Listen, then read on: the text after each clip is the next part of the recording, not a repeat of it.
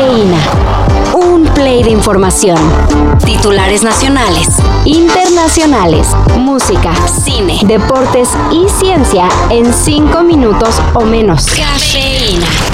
El domingo un fuerte terremoto de 7.8 grados sacudió a Turquía y Siria. Los daños no han sido calculados por completo y por el momento se habla de más de 2.000 muertos, otros miles de heridos y construcciones colapsadas. Todo un desastre que ya está siendo atendido por la comunidad internacional, incluyendo México, que ayer por instrucciones del presidente López Obrador envió un avión de las Fuerzas Aéreas con equipo y especialistas. Hoy en la mañana dimos ya instrucciones para que la Secretaría de Relaciones Exteriores con Marina y la Secretaría de la Defensa organicen eh, la ayuda.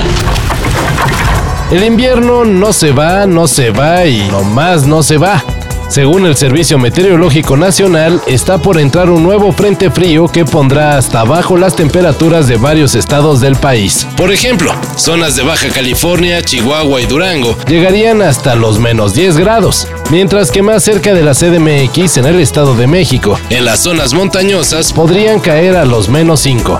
Si hacemos un muñeco, no tiene que ser un muñeco. Déjame en paz, Ana.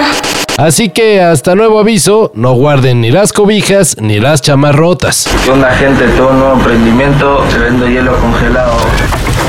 En 2019 se anunció que habría una serie animada de Elvis Presley y todo el mundo se emocionó. Cuando se dijo que el rey del rock and roll sería un espía, pues ya no se emocionaron tanto. Bueno, la serie ya está lista. Y antes de su estreno pueden ver el último tráiler en redes. Every once in a while, man accomplishes the impossible. All it takes is someone with a dream. Holy shit, fucking Elvis! Because when a man dreams, he can change the world.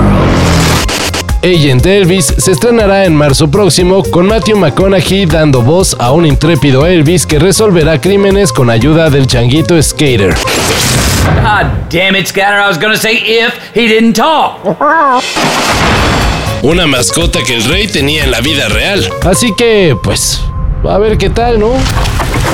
Según investigaciones, desde el 2009 a la fecha, el Manchester City habría cometido más de 100 faltas al reglamento de la Liga Premier de Inglaterra relacionadas con finanzas. Son varias las acusaciones que pueden resumirse así. El Manchester City no dice de dónde viene ni a dónde se van sus recursos millonarios. Don't ask me these kind of questions. I, I cannot ask you. I'm not involved in that. So I'm not the CEO. I'm trying to be a good manager as possible, as good manager as possible. That's all. Hasta el momento se desconoce qué sanción podría haber en contra del club inglés, pero puede ser desde reducción de puntos en la tabla hasta su expulsión de la Liga Premier.